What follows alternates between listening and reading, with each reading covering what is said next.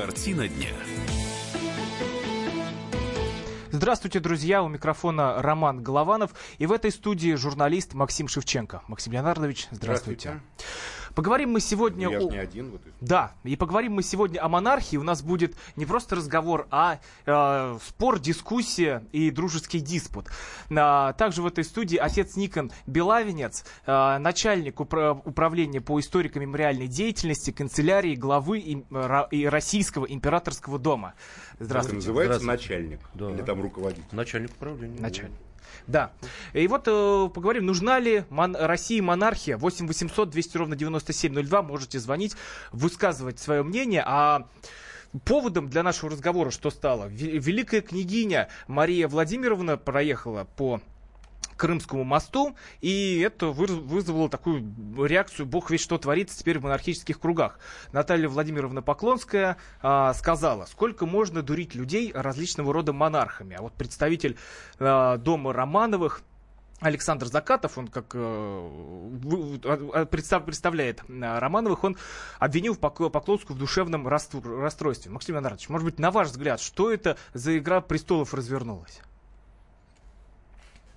Ну, э, действия Марии, Марии Владимировны мне понятны совершенно. Это попытка продать э, российским властям, Путину конкретно э, поддержку так называемого традиционалистского клуба, куда условно, очень условно входит Европейский дом Романова и Багратионов, э, представительницей которого она является, как некий прорыв блокады вокруг Крыма.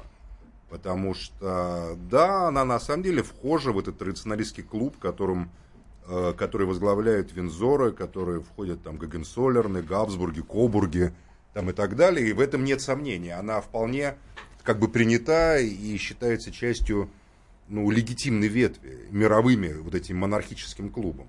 И это очень, это совсем не странные такие чудаки, знаете ли, которые называют себя королями там или каким-то. Это очень влиятельная мировая сила, очень влиятельная.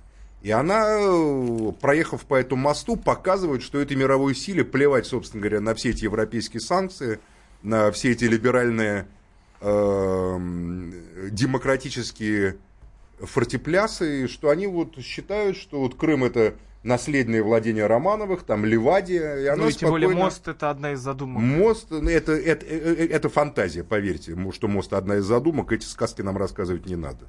Там были другие. Там не могли самолеты, как говорится, свои создать, еще мосты бы они строили в Крым через Керченский пролив. Потом это не было никакой необходимости, потому что была железная дорога, которая шла по перекопу. Это вот была задумка царской России. Тут вопросов нет. И, и поэтому э, вот такая вот, вот за этим она приехала. А почему Поклонская? Ну, очевидно, я не знаю, Поклонская, а, очевидно, пытается договориться вот отец Никон, который я очень люблю и очень уважаю за его мужество в 93 году и за человеческую личную позицию э, по многим вопросам патриотическим и человеческим. Может, нам расскажут, почему, на какую другую ветвь ориентируется госпожа Поклонская в своих монархических рыданиях? Да, отец Никон. Ну, дело в том, что Наталья Владимировна э, на волне популярности после того, как она была прокурором Крыма, Э, ну, возомнила себя полностью непогрешимой. И заводила уголовные дела против русских активистов, между прочим. Допустим, Олега Слесаренко, она, она там три года ну, ему впаяла. Я честно сказать, не, не знаю. Я, а, тоже, а, я, я, я вот очень хорошо знаю. Не знаю. А вот. вот можете Олегу позвонить, могу дать его телефон, он вам подробно ну, расскажет. Э, ну вот в какой-то момент возомнила себя совершенно непогрешимой и считающей себя единственной э, до конца отстающий э, светлый образ царя Страцатир Николая II.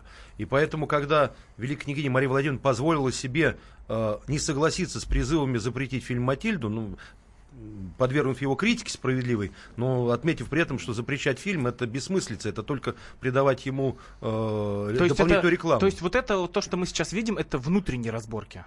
Ну, это метущаяся душа Натальи Владимировны. Я ни одной секунды не верю, что это метущаяся душа, что какая-то э, симферопольская юристка, которая училась в Киеве, а потом была прокурором, и является какой-то метущейся душой. Ну, я считаю, что за ее спиной кто-то стоит, который кто-то, кто ей подсказывает, но, направляет и а, Но и мне кажется, что она искренне в своем, э, скажем так, мягко заблуждении.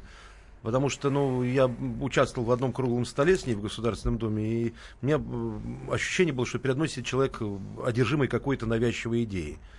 Э, то есть, что человек не в состоянии адекватно оценивать окружающую действительность.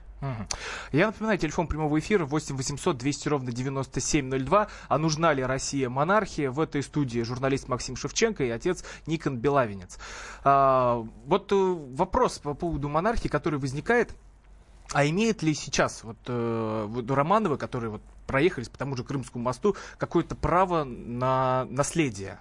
Не, ну, право, безусловно, имеют. И есть э, уже, вот Максим сказал, что э, Европейский клуб монархов воспринимает Марию Владимировну как равную себе. И... Ну, не равную, но как член. Ну, во всяком случае, происходит обмен письмами по и семейным там есть обстоятельствам. между правящими домами и утратившими Да, ну, дело в том, что правящие дома, они э, более связаны в своей деятельности, потому что они под контролем находятся Винзоров. демократических правительств и не всегда могут э, выражать даже какие-то свои родственные симпатии. Ну а как же подпи- подписанное отречение Николая? Нет, ну, император, э, во-первых, отречение носило вынужденный характер, это раз. Во-вторых, император не мог отрекаться за сына несовершеннолетнего. В любом случае, э, даже Михаил Александрович не отрекся от монархии, а передал Э, вопрос о государственном устройстве страны на усмотрение учредительного собрания. Напомним, что э, товарищ Керенский объявил Россию республикой до решения учредительного собрания. Фактически временный кабинет, э, глава Временного кабинета министров поменял государственный строй целой страны. Это было 1 14 сентября 1917 года. Максим Леонардович, а вы как думаете, имеют ли нынешние Романовы э, право на наследие? Такой же, как отец Никон имеет право быть патриархом, как священник. И, на, и, на, и носитель священнической благодати по вере православной церкви. Любой человек имеет право быть монархом. Я не считаю, что монархия... Это, собственно говоря, есть две концепции монархические. Есть концепция западная, идущая от Рима. То, что царь является одновременно жрецом, понтификус максимус. Это такая римско-византийская христианская концепция – а вторая концепция, это концепция евразийская, то, что царь это военный вождь, как Атила или как Чингисхан, или как Сталин, в конце концов, который не был царем, а является лидером, выдвинутым снизу. То есть первая концепция монарх. Монарх это неспосланный богом сверху некий такой символ, символ единства там всех подданных и всех сословий. А, а вторая э, э, это тот, кто во время войны, похода или там завоевательского или оборонительного сражения, руководит армией, кому люди доверяют своей жизни, своей волей и своей судьбы. Две концепции монархические. Я не считаю, что кто-либо в современном мире имеет право на то, чтобы э, э, как бы легитимно претендовать на возможный русский престол, если такая вот гипотетическая версия состоится, но одновременно я могу сказать, что любой человек может претендовать на то, чтобы быть царем, если его выберет таковым, как когда-то выбрал Мишу Романова Земский собор. Почему нет? ну, надо, позволю э, Максиму возразить. Земский собор э, выбрал Мишу Романова не потому, что он им всем понравился, а потому что э, был поиск единственного ближайшего представителя э, к угасшей линии Рюриковичей. И как э, э, как ближайший по браку Ивана Грозного с Анастасией Романовой, э, Романов воспринимались как близкие свойственники угасшей династии, и это считалось гораздо выше, чем дальнее кровное родство. Поэтому, э, так же, когда это Борис Годунов был также призван на царство, как брат жены царя, считалось, что, ну, как Священное Писание говорит... Брат жены царя, это что такое вообще за близкое родство? А это свойство. Э, и оставить человека отца и матери свою, прилепиться к жене своей, все... и будет э, два вплоть едину. И тогда, поэтому... смотри, отец, тогда мы знаем из э, великого романа «Идиот», что князь Мышкин был из Рюриковичей. Стало быть, он тоже имел право быть царем. Вот и как раз э, дальнее кровное родство. Вот Василия Шуйского считали самозванцем в народных кругах. А вот Бориса Годунова не считали. Хотя, ну, казалось бы, он э, к Рюриковичам не имел Хотя отношения. толпой перешли на сторону Дмитрия Ивановича. А, а потому что выяснилось, что было, было мнение, что жив а, я напоминаю, что, царевич. Я упоминаю, что микрофон Роман Голованов, Максим Шевченко, отец Никон, 8 800 200 ровно 9702. Продолжим после перерыва. Картина дня. Вы слушаете радио «Комсомольская правда». С вами Татьяна Миткова.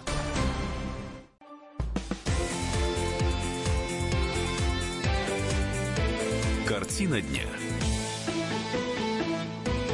Возвращаемся в студию. У микрофона Роман Голованов. В студии журналист Максим Шевченко, отец Никон Белавинец. И говорим мы, нужно ли восстанавливать монархию в России. 8 800 200 ровно 9702. А, принимаем ваше мнение. WhatsApp и Viber 8 967 200 ровно 9702.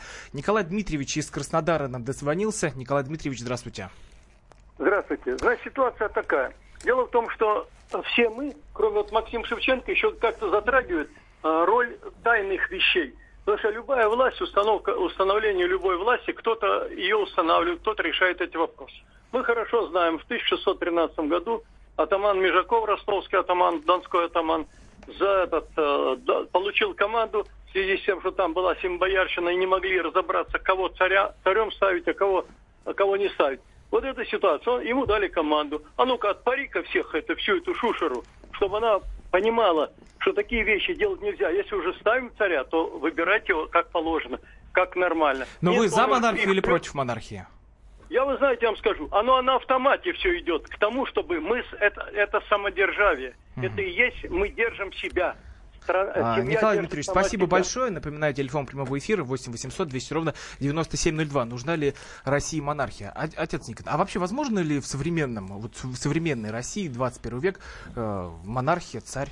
Сейчас мы э, и великая княгиня, и великий князь Георгий Михайлович, ее сын, и мы, э, ближайшие сотрудники, понимаем, что сейчас предпосылок для восстановления монархии вот сейчас нету, потому что монархия это построение государства по принципу семьи. Для этого нужно соответствующее э, самосознание подавляющего большинства населения. И, э, конечно, сейчас, если там, путем какой-то комбинации восстановить монархию, то неминуемо при первой же неудаче внутриполитической, внешнеполитической народ также э, отвернется от монарха, как это случилось в 17 году. Но э, говорить о преимуществах монархии, э, воспитывать уважение к носителям э, династической преемственности, необходимо, и я считаю, что это приносит большую пользу нашей стране, ну, как вот с, в случае с поездкой по Крымскому мосту. Угу. Максим Леонардович, а вы как думаете, почему, я смотрю опросы, 68% россиян против монархии. Почему у нас люди не готовы к царю? Знаете, э, потому что монархия предала Россию. Потому что монархия, последний монарх Николай II втянул страну в две войны, которые были проиграны России, а потому что э, э, в своей политической ипостаси я не сомневаюсь, что Николай Александрович испытал невиданную, невероятную для человеческого сознания трагедию, когда увидел, как на его глазах убивают его любимую семью, его дочерей, его жену, его сына. И это даже невозможно себе представить, что это могло быть. В то время в России, но после этого, извиняюсь, в России были убиты миллионы таких семей, миллионы людей, белыми, красными, черными, зелеными, фиолетовыми. И то, что это случилось, в этом, конечно, прямая политическая вина Николая II э, как плохого руководителя, как плохого царя, который запаздывал с реформами, который не слышал голос общества, угу. который пытался закрыть с помощью закрыться от общества и убедить себя в своей правоте с помощью Распутина. Я сейчас не, не хочу повторять все эти грязные слухи про там Григория Ефимовича Распутина. Насчет его личности есть много разных точек зрения, но, безусловно, а вот некая такая экзальтация вместо управления, внятного, вдумчивого, некое педалирование собственной миссии, как хозяина земли русской, вместо диалога с обществом.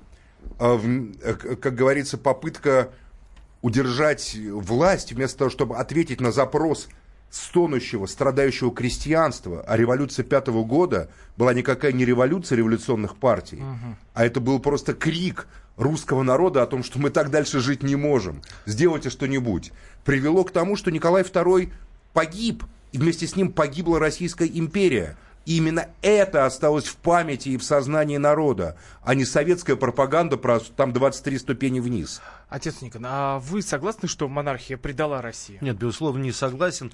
А, Максим против... Я так не говорил, кстати, что она а, предала. Про- противоречит А- сам, а- а- сам себе. А, Вот он говорит, что Ни- Николай II э, не остался глух к призывам общества. Так вот, э, общество, образованное российское, э, буквально на 99% было э, заражено вот этим желанием э, проводить активную наступательную внешнюю политику. И то, что император Николай II не втянул Россию еще в 12 году в Балканский кризис, вопреки, кстати, настроениям общества.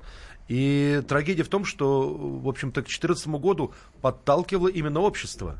И Нет, именно общество смотри, отец. оставило на победе до победного конца. Смотри, отец Никон, его проблема была в том, если мы вот будем чисто политологически изучать, то, что он стал сам субъектом ну, внутренней политики. Роль царя должна была быть над схваткой. Но царь там указывал, что можно, а что нельзя говорить с трибуны Государственной Думы. Царь поддерживал правые движения Союза Миха- Михаила Архангела и Черную Сотню. Царь, на самом деле, а, вот эта сложная игра со Столыпиным. Поэтому, когда говоришь «общество», он не хотел слышать никакое общество. Он полагал, что интеллигенция прогнила, что народ богоносец, который его любит, что интеллигенция стоит между ним и народом. Это был иллюзорный взгляд на страну, в которую шло бешеным темпом развитие капитализма, в которой после Столыпинской реформы образовались миллионы разорившихся крестьян, которые хлынули в города и, и создали пролетариат и будущую основу как бы революционных партий, значит, эсеров, большевиков. Царь не видел своей страны, не понимал ее. Можно сказать, что он не, не- не создал такого инструмента понимания страны. Но, на самом деле, первая дума, которая была после Октябрьского манифеста, была вполне крестьянской думой. И она вполне сразу составила петиция царю. Сколько времени эта, э, понимаешь, дума прожила? Вспомни. Несколько недель, буквально две недели. И была распущена, потому что он не хотел это слышать. Ему казалось, что голос народа – это голос революционеров. А это не революционеры, а это голос крестьян был, которые составляли 80% населения. В этом трагедия Николая II. Я же не говорю, что он был плохой человек. Я так не говорю. Я просто сказал, что он как человек, который сосредоточил в своих руках абсолютно все рычаги власти, вплоть до командования там армии, которая была не готова к войне. Он же был до 15 с 15 года стал главнокомандующим, когда Николая Николаевича он сменил. Он взял на себя всю полноту ответственности, которую не должен был брать. Ты определись, либо ты символ, либо ты менеджер. Он одновременно захотел быть и символом, и политиком. Так не бывает. В 20, 20 веке это было уже невозможно в такой стране, как Россия. Поэтому он потерпел страшное историческое поражение как политик и утянул за собой в эту бездну Ипатьевского подвала страну.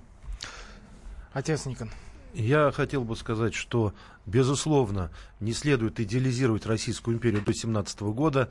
И э, в своем обращении в связи со столетием революции Великая княгиня Мария Владимировна как раз об этом и говорит, что э, вина есть и на доме Романовых, и дом Романовых не, снимая, не снимает с себя ответственность за те ошибки, которые были допущены, э, что были объективные м, противоречия в э, тогдашней жизни России, но нам надо научиться находить э, согласие и надо заканчивать гражданскую войну, потому что невозможно и э, в этом часто, к сожалению, обвиняли э, дом Романовых в, эмиграции, что они, так сказать, не хотят идти путем тупого реванша.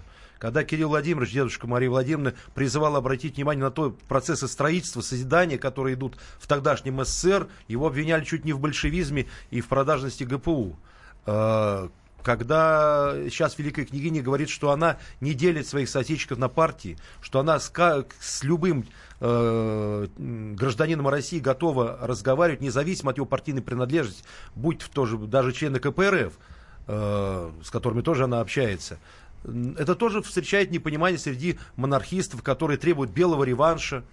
А в каком говорят, виде этот белый реванш? Это в виде гражданской войны? А вот... э, А что- белые не были монархистами, чтобы- отец Никон. да, я, я вообще- знаю. я- Ну, я так- вообще не понимаю. Из белых монархистов, я даже не- не- не могу сказать, может, Врангель был чуть-чуть. Ну, Но и... политическая программа Врангеля была абсолютно демократической, даже е... леводемократической. Единственное... Уже э... программа русской армии в Крыму. Достижение врангелевской контрразведки это раскрытие монархического заговора, в результате которого был выслан из Белое Крыма движение было абсолютно февралистским, да, заучительное собрание и так далее. Но, к сожалению, сегодняшние монархисты очень часто в себе вот э, сочетают вот этот... Э, белую идею. Ну, вот, знаете... Смотри, если мы посмотрим, собственно, объективным взглядом на гражданскую войну, самая великая трагедия в истории нашего народа, не, ну, наверное, только Великая Отечественная была еще больше трагедии, да? Но, но это был внешний враг все-таки то мы увидим, что монархисты вообще там не участвуют как сила. И это объективно было вызвано тем, что обе стороны конфликта, и красные и белые, испытывали глубокое разочарование в монархии как в неэффективном инструменте консолидации и развития страны. Ну, что я предопределил, крах Буквально белого движения. 10 секунд у нас остается. Вот э, правда ли все так разочаровались? Нет, ну, конечно, не все разочаровались, но э, дело в том, что лидеры белого движения... А вот про лидеров белого движения продолжим после новостей. В студии Максим Шевченко, отец Никон и Роман Голованов. 8 800 200 ровно 9702.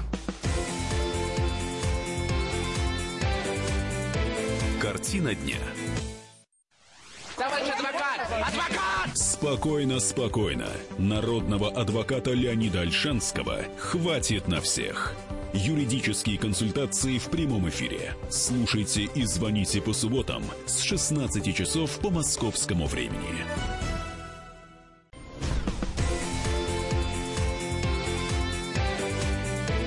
Картина дня. Возвращаемся в эфир. У микрофона Роман Голованов, журналист Максим Шевченко и отец Никон Белавинец. 8 800 200 ровно 9702, телефон прямого эфира. Нужна ли России монархия? Тема нашей сегодняшней дискуссии. И Виктор из Москвы нам дозвонился. Виктор, здравствуйте. Да, здравствуйте, добрый вечер, уважаемые. Да, студия. какое ваше мнение? Монархии, монархии быть или не быть? Вы знаете, я, конечно, придерживаюсь больше мнения Максима Шевченко, потому что именно Романов это был проект уничтожения России. А Рюриков извели. Извините, есть доказательства советских ученых в 1961 году, что все Рюрики и Иван Грозный, его дети и жены все были уничтожены физически. Вот это самое главное. А это уже был проект. Извините, Романовы, когда уже предали, когда э, не только Николай II, Александр I, где Александр II, кем убиты? Контрадор Грейк, Штиглиц, все эти банкиры, которые уже владели всеми концессиями уже в России, она была уже уничтожена, господа. Поэтому нужно еще вспоминать те древние времена, когда мы предали, именно Пожарского убили Дмитрия, когда он пошел на какое-то восстание, поместный собор Израила Романовых, которые были вместе в Кремле с поляками. Вот в чем дело, господа, mm-hmm. что надо говорить. Виктор, И спасибо большое. Копать глубже, глубже надо говорить. Алло. Да, Виктор, спасибо большое. 8 800 200 ровно 9702, телефон прямого эфира. Нужна ли Россия монархия? Максим Шевченко, Никон Белавинец и Роман Голованов в студии. Отец Никон. Вот э, такое мнение что, прозвучало ну... про Романовых. И мы остановились с вами в прошлой части на том, что э, разочаровались э, белые и монархисты в, само, в, само, в самой империи. Ну, я уже э, пытался сказать, что к сожалению, э, среди лидеров белого движения господствовали февралистские настроения. Ну, естественно, потому что... Это, по, переводя на наши, как либеральные, можно сказать. Да, э, антимонархические. Э, в, в Корниловском марше пелось «Царь нам не кумир». Ну и сам генерал Корнилов арестовывал и царскую семью, э, императрицу и дочерей, наследников в царском селе. Ну, а Корнилов, он как, как, как символ белого движения. Ну, один из символов белого движения. Э, генерал Деникин уже в эмиграции продолжал писать гадости про царскую семью, э, уже к тому времени умученную. Э, да, были отдельные представители генералитета, там генерал Туркул, генерал Дроздовский. Полковник Дроздовский. Ну, он генералом уже. А, в конце, в конце да, генералом. Uh, уже в, в период гражданской войны. Но, как можно говорить, мейнстрим, к сожалению, был чисто февралистский, антимонархический. К чему, в общем-то, и это предопределило, как говорил Троцкий, если бы белые выдвинули лозу кулацкого царя, большевикам бы не удалось удержаться. Внимание, кулацкого царя. Да. Самым главным, советская власть больше всего боялась союза э, крестьянства, Махновщины условной, да, и Антоновщины с белым движением. Вот этого она боялась все, потому что и иначе не объяснить ту маниакальную э, ненависть, которую со- э, красные испытывали к Махно, который всячески доказывал, что он за советскую власть, бил Деникина, воевал со Слащевым. Там, не знаю, вот, вот именно Махновский уманский прорыв явился фактически причиной катастрофы Белой армии летом 19 года, когда Махновская конница вырвалась и понеслась по белым тылам, там громя все эти коммуникации и штабы в тылу. Почему? Потому что, на самом деле, вот это важный момент кулацкого царя, то есть лидера, вождя, который выразил бы интересы большей части народа. Но моя главная претензия к Николаю II, погибшему страшной смертью вместе со своей семьей, ни в чем не повинный, в том, что он как раз этих интересов не только не выражал, отец Никон, а он, скажем так, эти интересы отбрасывал от себя, ведя Россию к гибели. В этом его главная вина политическая. Он не слышал голос 80% населения, с лишним процентов населения России. Это как Он- раз 80% было необразованных, да, насколько я помню? не в этом дело. Это были крестьяне, которые жили за счет земли, за счет отсталых технологий, которые поставляли эти серые шинели, которые там гибли на французские, английские деньги в Галиции. Он а, привел страну к этой катастрофе. Понимаешь, в этом его главная была беда. Если бы он стал именно кулацким царем, крестьянским царем, что так не хотели революционные партии, то не было бы революции.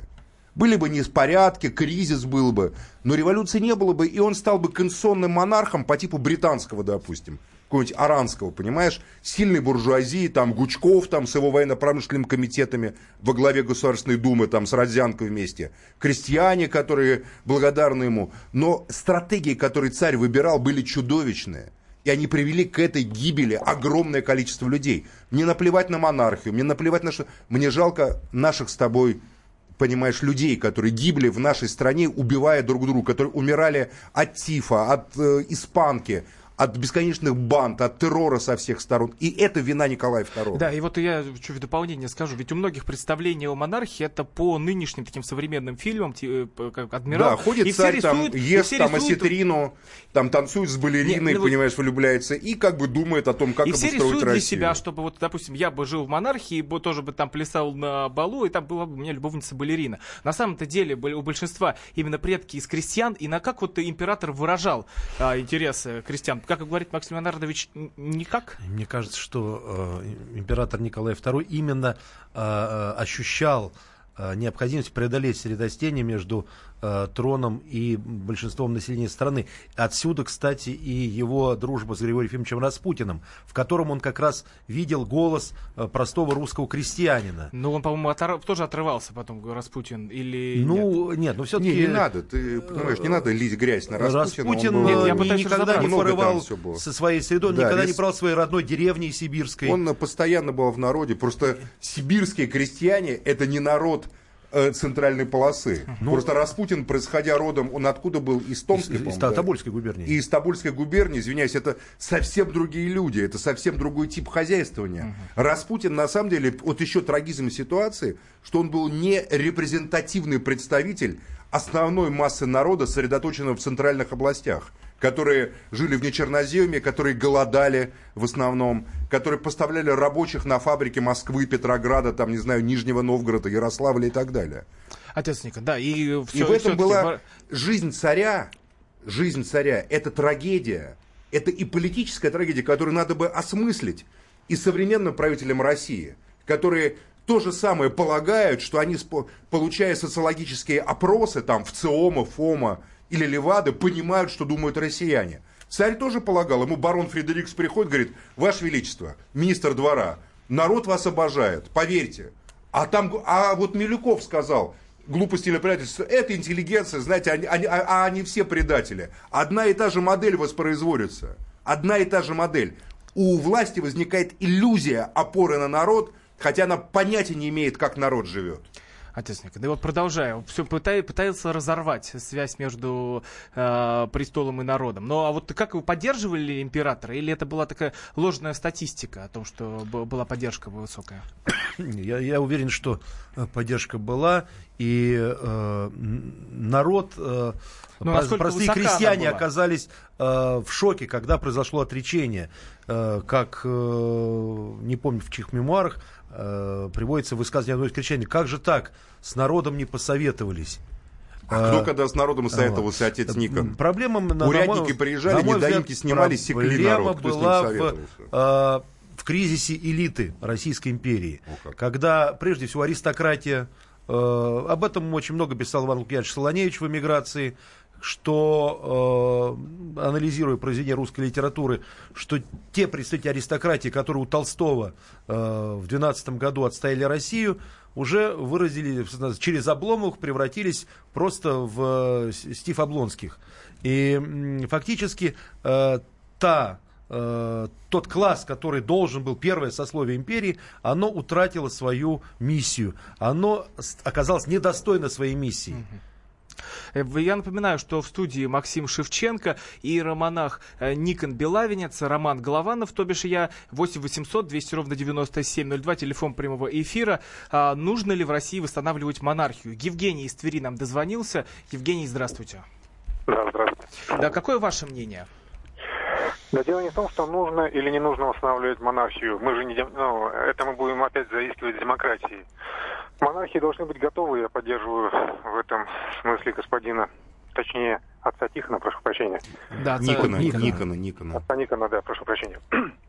так вот, э, а до монархии нужно дорасти, а до этого должно быть сословно структурированное общество, из которого должно быть земской собор, а земской собор по Божьей благодати берет Евгений, а вы, а вы для себя, вот, для себя, если не говорить о всех, а вот лично для себя вы готовы к монархии?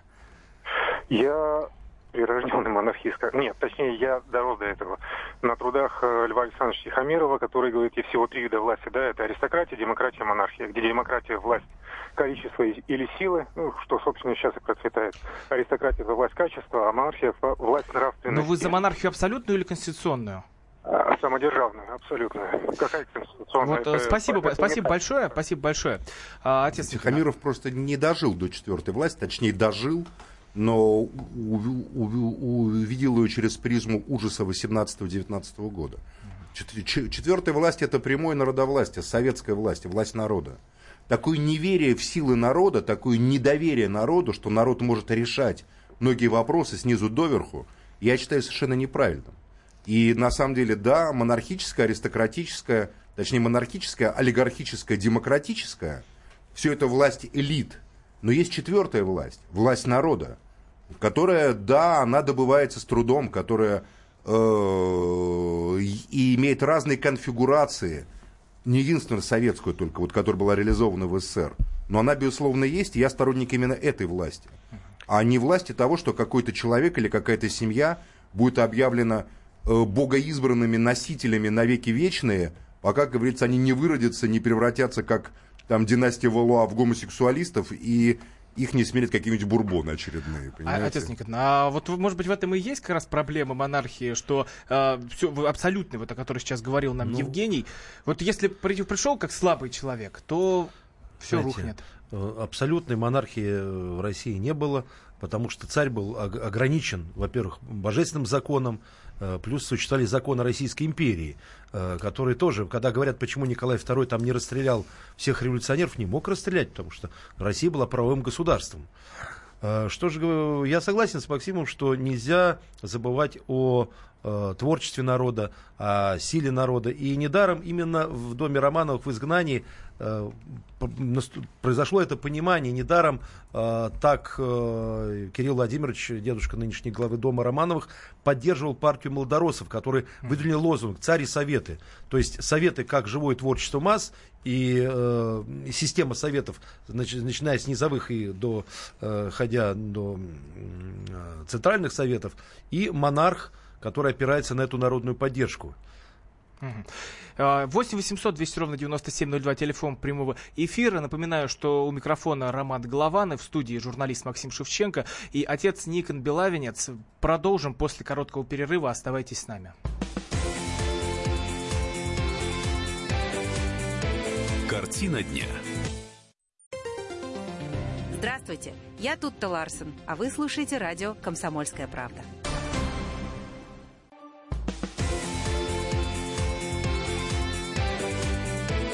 Картина дня. Возвращаемся в эфир. У микрофона Роман Голованов. В студии Максим Шевченко, журналист, и отец Никон Белавинец. 8 800 200 ровно 9702, телефон прямого эфира. Говорим, нужно ли восстанавливать монархию в России? 8 800 200 ровно 9702. И вот э, эти, пару сообщений из WhatsApp зачитаю. Один, а семью Романовых приглашали на свадьбу принца Гарри или их в Европе не признают, отец Николай? Нет, ну, во-первых, свадьба принца Гарри, она скажем так, была скорее семейным событием дома Винзоров, потому что, ну, сами мы знаем э, избранницу принца Гарри, в общем, это для нее это второй брак. А, на, ну, на свадьбу э, принца Монако э, великая княгиня была приглашена. Не, ну вот а Великобритания признает, допустим, династию Романов? Да, безусловно. И в прошлом году как раз великая княгиня на одном из э, семейных э, ужинов э, встречалась с английской королевой. Это был, по-моему, представ... юбилей представительницы австрийского э, королевского дома Габсбургов. И вот был ужин в Лондоне, и вот там была и английская королева, и книги Мария Владимировна, как, ну, в общем, равный по статусу особы. Правда ли Романовы со- сотрудничали с Гитлером? Ну, видимо, когда бежали в Европу. Максим Леонардович, это правда или нет? Про Романовых я не слышал такого, если честно. Я не уверен, что это так. Я знаю, что многие из них заняли патриотическую позицию. Вот Александр Михайлович, я не знаю, он дожил до... Нет, он не дожил. Войны. До, до войны не был дожил. такой мой самый любимый из этой княжеской семьи. Вот Толстовец, его мемуары. Всем рекомендую прочесть. Потрясающая интересная книга. Отец русской авиации его называют. Да, он совершенно верно. Был покровителем Игоря Сикорского и самолета Илья Муромец, единственного оригинального оружия. А про Романовых я не слышал ничего, что они поддерживали. Это было невозможно на самом деле. А вот к сожалению, зарубежная церковь поддержала полностью нацистское вторжение. Митрополит Анастасий выступил с заявлением, и не только зарубежная, митрополит Иоанн Шаховской, который в это время был в Америке, архиепископ, архиепископ, епископ, да, архиепископ Иоанн Шаховской, который не принадлежал к РПЦЗ, а, а, а по-моему, был архиепископом американской, американской церкви, тоже сказал, что 22 июня, день всех святых, освобождение от большевизма, там священный поход, Поэтому, честно говоря, церковь пытается это замолчать, но мы-то ничего не забыли, по большому счету. А как э, православные должны к этому Никакого относиться? покаяния мы не слышали ну, с этой э, Надо э, относиться как к историческому факту. Не, ну, ну, во-первых, надо не замалчивать этих фактов. Надо но будем говорить э, честными, что э, и представитель Московского патриархата, в частности, митрополит Сергий Воскресенский, занял достаточно жесткую антисталинскую политику. Он был экзарх, экзарх Прибалтики, а до этого был управляющий делами э, Московской патриархии. Э, надо понимать как трагедию для многих, для многих белых иммигрантов. Это было продолжение гражданской войны. Э, Великой Отечественной. Великой Отечественной, да. То, что ну, они, они наивно полагали, что э, Германия э, ведет освободительный поход. Нет, давайте скажем так, для тех, для той части белого движения, которая жила на немецкие деньги, красно, как Краснов и Шкуро, это было продолжение. А для той части белой эмиграции, которые жили на деньги Антанты во время гражданской, то есть на англо-французские, это было не продолжение никакое. Деникин, например, так как он был всегда связан с Францией и с Англией, не поддержал немцев. А Краснов и Шкуро, которые были во время гражданской войны их партнерами, естественно, поддержали. В общем, э, главное, что история показала, что нельзя решить внутри российские вопросы, опираясь на иностранную военную помощь. Вот, а, кстати, а на какие деньги сейчас э, живут э, Романовы? Вот эти поездки и ну, прочее? Э, по поездки организовываются э, теми людьми, которые хотят видеть э, императорскую семью в том или ином регионе. Ну, то есть это, а, это не зарубежные деньги? Это не зарубежные деньги. Э, дело в том, что иммиграция фактически, ну, как феномен закончилась. Потому что современное, ну, это четвертое, наверное, уже поколение иммиграции, э, это фактически уже люди, не говорящие по-русски. И... Не, ну, во-первых, скажем так, отец Никон, давай расскажем. Дело в том, что семья Романовых имела очень большие собственности за границей которая, несмотря на попытки советской власти ее при... национализировать, как бы не получилось. Биориц, например. Биориц – это курорт, был, который был создан просто династией Романовых, и вдовствующая императрица, которая потеряла всех своих детей, по-моему, практически, внуков любимых, там доживала свою там, не знаю, трагическую жизнь, я бы так сказал. Ну, в вот. случае императрица доживала в Копенгагене. Ну, она в Биорице бывала частенько. Там вот эта церковь русская напротив Гранд-отеля в Биорице.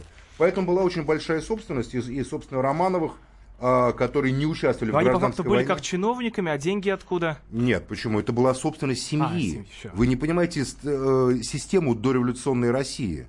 Это было не демократическое, это было сословное общество. И царская семья имела огромную собственность, земельную собственность, как в России, так и за границей. Поэтому, потеряв собственность внутри России, царская семья, выжившая ее там часть, она совершенно не потеряла свою собственность, которая была во Франции, там, не знаю, в Британии, в Дании, в других местах. Поэтому у дома Романовых в эмиграции всегда была экономическая база для того, чтобы жить.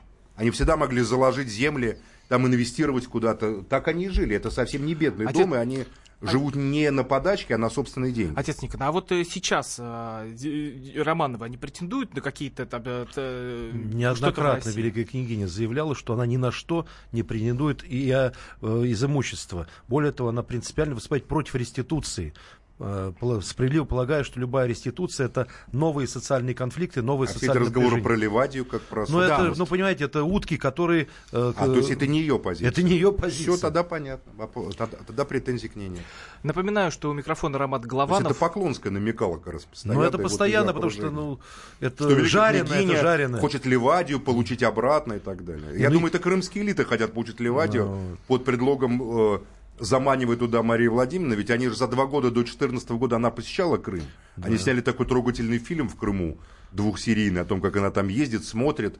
Я, я думаю, что они хотели, все там Аксенов и остальные, под, под предлогом своей близости к Марии Владимировне получить вот эти земли каким-то в распоряжение. А если ты говоришь, что она отказалась, то значит, вот и объясним конфликт Поклонской с Марией Владимировной. 8 То есть, 700. то есть она не захотела участвовать в их, будучи европейским человеком, цивилизованным вполне. Мне не важно, какой она род, просто она, а- а- она гражданка Франции, кто она? Она гражданка Российской Федерации. Не, нет, ну кроме этого, она вот жила. Она же, у да, да, да, она Ну, же не она- была лицом без гражданства. Не, Они, до- они до, до, до 92 года были лицами без, без гражданства. Это невозможно. Не, ну, Ну как это были представить, на- что у них нансеновские паспорта были, отец А, Никон? вот, Ну, ну, давай скажи, дра- э, они они были гражданами какого э, государства? Я знаю, что э, суверенный мальтийский орден предоставлял великому князю Какие? свой паспорт. они граждане Мальты были, что ли? Нет, Я это, не могу это, понять. два субъекта международного права. Республика Мальта и Мальтийский орден. Это э, Жили они где? Во Франции, Жили правда? во Франции. Во Франции. То есть они Вот. были... э, Во Франции они жили на каком ну, основании? ну, что, значит, вид на жительство у них был? что был, да. Ну, да. что ты сказки, что не десятилетия был вид на жительство? Ну. Такого не бывает во Франции. Давайте э, дадим слово Какая- тут слушателям. какие-то секретики мы выяснили Ну, какие-то, да, уже секре- секрет, это точно. Какой же паспорт был у э, императорской семьи? А, 8 800 200 ровно 9702. Петр из Москвы нам дозвонился. Нужно ли восстанавливать монархию в России? Петр, ваше А вот тут мне, кстати, подсказывают. э, Папа Марии Владимировны служил в СС. Это правда, отец Никон? Ну вот пишут просто Ну, в Твиттере, я ну, зачитываю. Я же не знаю, ну, один сумасшедший на- написал, даже написал, что он, он был обергруппенфюрер СС. Просто, ну... Но это вранье, Ну, да? конечно, вранье. Ну, э, в списке всех э, чинов СС они опубликованы, неизвестны. Владимир это сын Кирилла Владимировича. Сын Кирилла Владимировича. Это про- просто... То есть, э, он, то есть он не сотрудничал с нацистами? Нет, он не сотрудничал с нацистами. он не, народа. не- он- да, он не А из воевал. Романовых кто-то же встречался все равно с Гитлером-то в 23-м году, что ли? Встречались Нет, все. нет, в 23-м Король году... Англии встречался, называл Гитлера лучшим из политиков Причем в 30-е Европы. уже В годы. 30-е годы, когда он уже был нацистом и был у власти, поэтому Ну хорошо, этот миф мы тоже развеяли. Петр из Москвы нам дозвонился. Петр, ваше мнение. Нужна ну, ли России добрый вечер. монархия? А, Добрый вечер. Ну, я вот на такой небольшой модели хочу этот вопрос проанализировать. Вот у нас СНТ. Минимальное звание у нас полковник. И начальник генерального штаба у нас тут был. Все они отставники уже. Вот у нас была монархия, значит, два председателя. Только очень воровали. коротко, у нас остается Да, меньше два- минуты. Короче говоря, когда у нас была монархия, все решалось сверху, все сверху и воровалось. И до тех пор, пока мы не установили парламентскую демократию, когда мы выдвигали несколько председателей, совершенно честно, они излагали, стоя рядом с друг другом, свои программы, вот тогда только все сдвинулось с мертвой точки. Казимир Балишевский, такой историк, он написал, что российская историка... История Простите, пожалуйста, у нас уже остается очень мало времени. Вы Давай, напишите в WhatsApp, давай, и Ну, мы... давай, давай, как царь мог давай. разворовывать, когда он считал себя хозяином земли русской и считал, что вся земля ему принадлежит. Он что, сам у себя, что ли, разворовывал? Как раз я думаю, что у него разворовывали, наверное. Это вот было. Да, вот у нас остается одна минута. Максим Леонардович, вот буквально на 30 секунд свою позицию. Почему монархия в России больше не может быть? Нет, в России может быть любой политический строй, но мне кажется, после тех бурь, тех трагических бурь, которые мы пережили в 20 веке, Россия вполне заслужила тот народный строй, который выберет сам народ, а не который ему будет навязан сверху, там, не знаю, господами э, и иностранными, там, либо местными. Отец Никон, как, как, возможно ли в России монархия когда-либо? Безусловно, возможно. Но для этого нужен соответствующий уровень э, создания народа, духовный уровень прежде всего. И я считаю, что и, и церковь не исключает а, такого положения свечей, что когда-нибудь народ и дорастет до монархии. Мы говорим о форме, а надо говорить о сути. России нужна не какая-то форма государства, а государство, которое соблюдало бы права и свободы и относилось бы к народу и каждому человеку с уважением, а не как к инструменту Напоминаю, политики больших что в студии людей. были Роман Голованов, Максим Шевченко и отец Никон Белавинец. Всего доброго, до свидания. До свидания. Картина дня. Главное аналитическое шоу страны. Михаил Зинович Юрьев, Михаил Владимирович Леонтьев, Илья Савельев. Это главтема. Они знают, как надо. Мы несем свою миссию выработать мысль о том, как должно быть. Программа «Главтема» на радио «Комсомольская правда». Слушайте в прямом эфире каждый четверг с 20.00 по московскому времени.